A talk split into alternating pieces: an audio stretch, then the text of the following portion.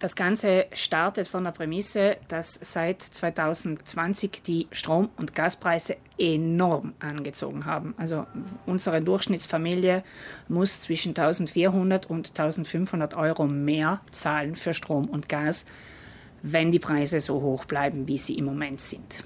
Das muss ich dazu sagen. Denn die aktuelle Krise wirbelt die ohnehin schon stark variierenden Strom- und Gaspreise weiter durcheinander. Gegensteuern lässt sich mit einem kritischen Blick auf das eigene Nutzerverhalten und womöglich auch mit einem Blick auf die Vergleichstabellen der Verbraucherzentrale, um zu sehen, ob andere Anbieter kostengünstiger sind als der eigene. Sparpotenziale gibt es am Markt, das heißt, ein Anbieterwechsel kann sich auszahlen.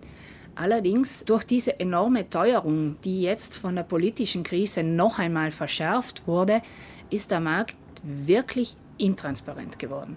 Zwar gibt es für Strom- und Gaspreise ein offizielles Vergleichsportal, doch derzeit erweist es sich bei genauerem Hinsehen nur bedingt als verlässlich. Wenn wir das offizielle Vergleichsportal hernehmen, da haben wir bei den meisten Angeboten zwei, drei Anbieter, die da die besten sind. Gehen wir dann auf die Webseiten der Anbieter, finden wir diese Angebote oft nicht. Das ist unserer Meinung nach sehr bedenklich und wir werden das Ganze auch an die zuständigen Aufsichtsstellen weitermelden, weil das ist schlichter Kundenfang und nicht der Zweck eines seriösen Vergleichsportals. Die zuständige Aufsichtsbehörde ist also gefordert, die schwarzen Schafe unter den Anbietern in die Schranken zu weisen, möglichst zeitnah. Abgesehen von diesen Lockvogelangeboten gibt es aber Sparpotenziale auch bis zu 20 Prozent des aktuellen Preises, was nicht schlecht ist. Also man kann bessere Verträge abschließen.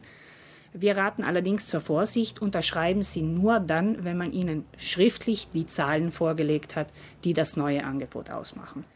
Geizt ein Anbieter mit Informationen, dann sind Sie anderswo besser aufgehoben. Auf jeden Fall sollten Sie sich, bevor Sie den Strom- oder Gasanbieter wechseln, gründlich und sorgfältig informieren. Auf der Homepage der Verbraucherzentrale und in den Geschäftsstellen finden Sie die Tabellen des Vergleichs, gestaffelt nach Verbrauchsklassen und nach Leistungsklassen, den Leitfaden zum Anbieterwechsel sowie unseren kleinen Leitfaden für mögliche Energiespartipps im Haushalt. Um die hohen Energiepreise abzufedern, heißt es aus der Verbraucherzentrale, seien neben den Maßnahmen, die derzeit vom Staat geprüft werden, weitere Maßnahmen auf lokaler Ebene erforderlich. Der angekündigte Einmalbonus von 500 Euro sei zu begrüßen, wenn er auch wirklich dort ankommt, wo er gebraucht wird. Und am angekündigten Arbeitstisch Energie, der geschaffen werden soll, sei es unbedingt notwendig, dass Verbraucherinnen, Angestellte und Familien ein Mitspracherecht bekämen.